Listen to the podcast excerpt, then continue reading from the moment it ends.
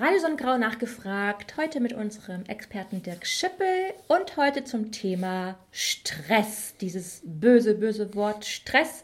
Und äh, lieber Dirk, ich kenne das ja von mir aus auch sehr, sehr gut. Ähm, Stresssituation, egal durch was. Also momentan zum Beispiel bei mir beruflicher Stress, persönlicher Stress, Alltagsstress. Oh Gott, oh Gott, der Tag hat nur 24 Stunden. Wie soll ich das alles erledigen? Mhm. Und ich kenne das von mir, dass ich dann so an einen Punkt gerate. Ich fühle mich total gestresst und schaffe es nicht, das erstmal zu sortieren und auch runterzukommen und das Ganze zu entstressen. Hast du da irgendwelche Tipps, was man machen könnte, wenn man sich einfach wirklich gestresst fühlt? Hm. Das ist ein Phänomen, was heutzutage ja fast jeden irgendwie betrifft, ja, in diesem Gefühl, dass das Leben immer schneller wird, immer hetziger wird, man muss so schnell sein, sich beeilen.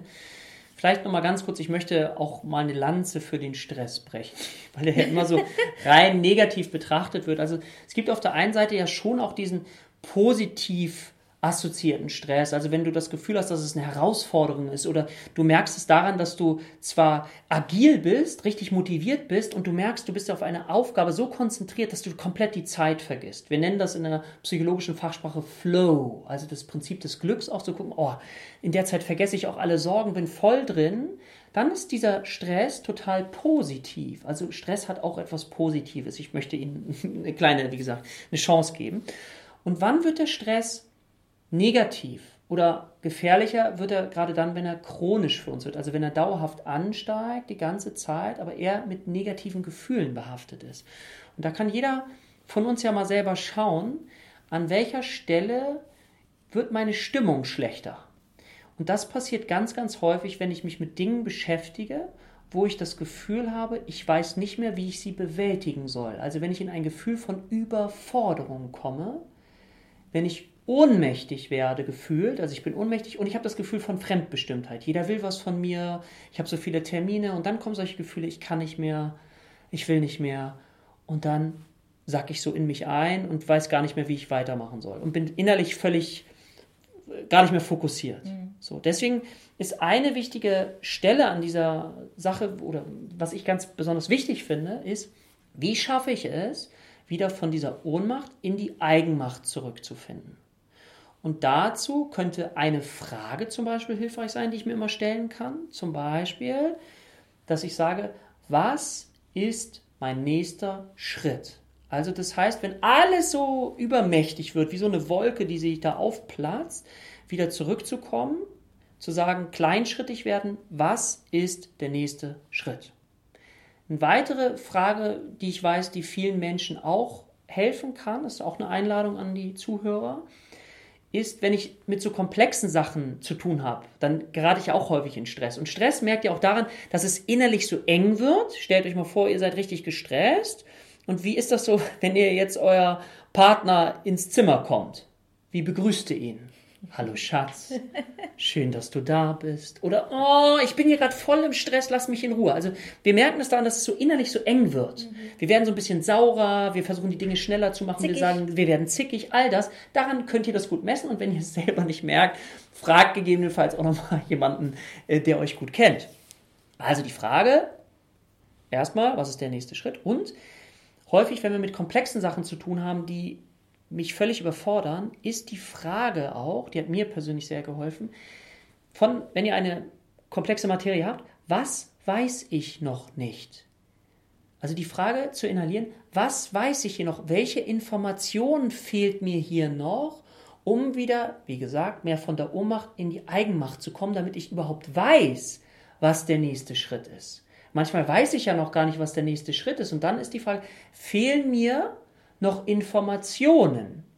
Wer hätte diese Informationen vielleicht noch? Wen könnte ich anrufen? Ja, ob das ist ganz speziell bei Arbeitsthemen auch ganz, ganz häufig die Möglichkeit, wenn mir Informationen kann ich anrufen. Oder auch wenn es um etwas persönlich geht, wer ist vielleicht Experte in dem Bereich? Was fehlt mir noch? Was weiß ich noch nicht? Das sind so zwei Fragen, die helfen können, aus meiner Sicht. Um also, erstmal einen Überblick wieder meinst zu bekommen. Meinst du dieses, wenn man in dieser Ohnmacht ist, dass man äh, auch dazu neigt, den Teufel an die Wand zu malen und alles zu aufzubauschen und alles dramatischer zu sehen, als es eigentlich ist? Ja, das ist ganz häufig so, weil sobald wir alle haben, ein, also wir haben mehrere psychologische Grundbedürfnisse und ein Grundbedürfnis ist das Gefühl von Kontrolle. Mhm. Immer wenn wir ein Gefühl von Kontrolle haben, dann haben wir so eine Art Erleichterungsgefühl. Und wenn wir die Kontrolle verlieren, es wird alles zu viel, dann sind wir überfordert und dann können wir auf einmal nichts mehr. Dann ist auch alles blöd und dann geht so aus dem Kopf raus und ich habe das Gefühl, ich kann gar nichts mehr. So, und dann ist es wichtig, wie komme ich wieder zurück in ein Gefühl von Selbstwirksamkeit, also dass ich etwas tue und das hat auch Effekte. Und deswegen ist es so wichtig, das auf kleine Sachen runterzubrechen. Und vielleicht ein Tipp noch an dieser Stelle, wenn ihr merkt, ihr seid schon so drin, da hilft nichts mehr, dann empfehle ich euch ganz bewusst, was ganz anderes zu machen. Den Garten umgraben. Sport machen. Also wirklich raus aus der Situation bringen, weil dann das Grübeln einfach nichts mehr bringt. Ja? Und vielleicht darf ich eine Geschichte am Ende noch kurz erzählen. Und zwar hat man mal einen Versuch gemacht mit Hühnern und einem Adler. Und ich weiß nicht, ob du das weißt, aber Adler mögen Hühner ganz gerne, aber Hühner mögen Adler nicht so gerne. Und dann hat man geschaut, was jetzt so passiert. Und ihr müsst euch das vorstellen, also Hühner sind da in so einem Gebiet und dann ist da, kreist da so ein Adler. Und natürlich, die Hühner haben ziemlich Angst. oh Gott, oh Gott, oh Gott, da ist jetzt der Adler so, fast wie erstarrt und wie auch immer. Und hat man geguckt, was machen die Hühner jetzt? Und das war ganz, ganz spannend. Man konnte auch messen, dass die Stress hatten. Und dann haben die etwas gemacht, was uns wirklich überrascht hat. Und zwar, die haben angefangen, relativ sinnlos, aber sie haben angefangen zu picken. Auf dem Boden immer picken, picken, picken. Das heißt, sie haben einfach etwas getan, was in dieser Situation ja nicht ihr Überleben retten würde, aber es ist wieder ein Stück Kontrolle, ich kann etwas tun und gleichzeitig hat das dann dafür gesorgt, dass der Stressspiegel bei denen deutlich abgesunken ist. Deswegen empfehlen das so viele. Räumt euren Schreibtisch auf, grabt den Garten um, macht Sport, macht mal für eine kurze Zeit etwas ganz, ganz anderes, um dann wieder vielleicht mit neuer Energie zu schauen, was ist der nächste Schritt. Aber das könnte eine hilfreiche Einstiegsfrage dann sein.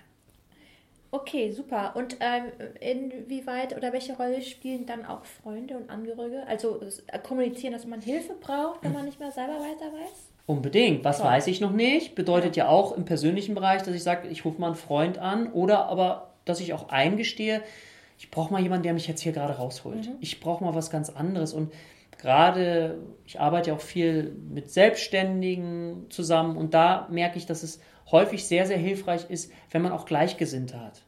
Ja, es geht im Angestellten-Dasein genauso, aber dass man Gleichgesinnte hat, die einen verstehen können. Aber wichtig, Freunde bedeutet ja auch wieder, aha, ich gehe ein bisschen aus diesem Mittelpunkt raus und gehe mal woanders hin, weil du kennst ja auch einige Musiker. Und dann kreativer Druck, ist doch ein schönes Wort. Kreativer Druck funktioniert ja irgendwie nicht. Also das heißt, was machen die? Die gehen häufig raus, wenn sie kreativ sein möchten, raus aus dem Alltagsstress, um wieder einen anderen Blick auf die Sache zu bekommen. Und das ist genau das, was ich immer empfehlen möchte, mit dem Hintergrund, was ist der nächste Schritt. Das gibt das Gefühl von Kontrolle und das ist wirklich wichtig, weil sonst Ohnmacht und dann habe ich das Gefühl Stress und dann kriege ich vielleicht sogar depressive Gefühle, weil ich das Gefühl habe, ich kann nichts mehr, ich weiß nicht, wie ich das machen soll. Und wenn sich das immer mehr verstärkt, dann haben wir eben noch mehr Probleme. Okay, vielen Dank, lieber Dirk. Gerne.